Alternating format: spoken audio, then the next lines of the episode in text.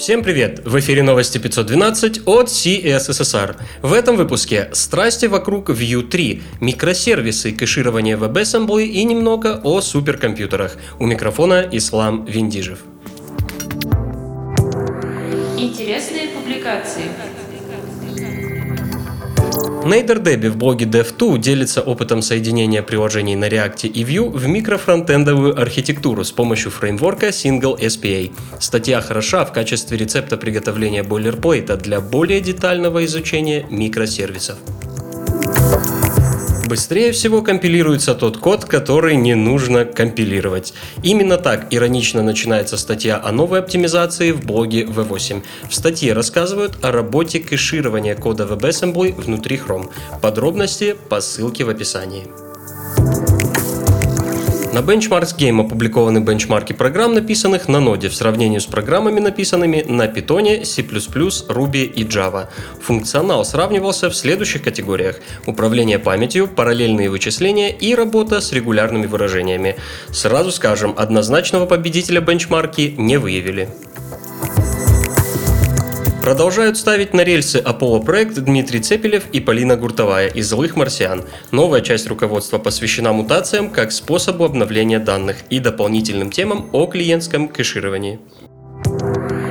Новости релизов.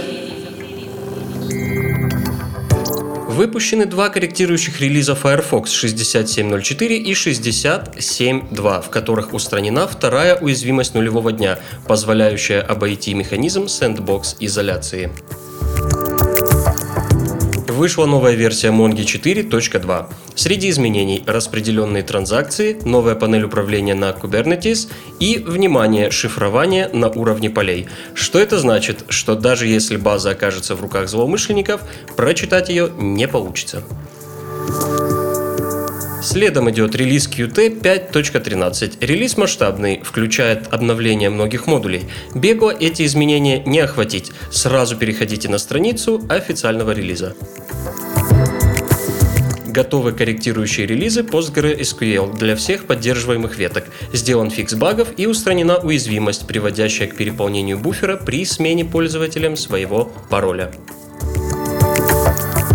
Laravel обновился до версии 5.8.24. Добавлены новые методы, произведен ряд фиксов и один откат изменений. Этот релиз стал восьмым подряд, а посему... Monster kill! Другим новостям. Темный день настал в Поднебесной. Все началось две недели назад, когда Иван Ю зарелизил RFC третьей версии Vue.js. На данный момент мы имеем тонны текста с критикой на Reddit и GitHub. Сообщество очень резко отнеслось к новому API, основанному на функциях. Диапазон критики большой. От заявлений, что теперь абсолютно весь код на Vue придется переписать, до Vue превращается в React Angular. Споры не утихают и по сей день. Дэниел Элкинтон на Dev2 решил развенчать самые популярные тезисы критиков введения RFC. Статья называется забавно «Темнейший день View». Стали известны подробности грядущего 69-го релиза Firefox.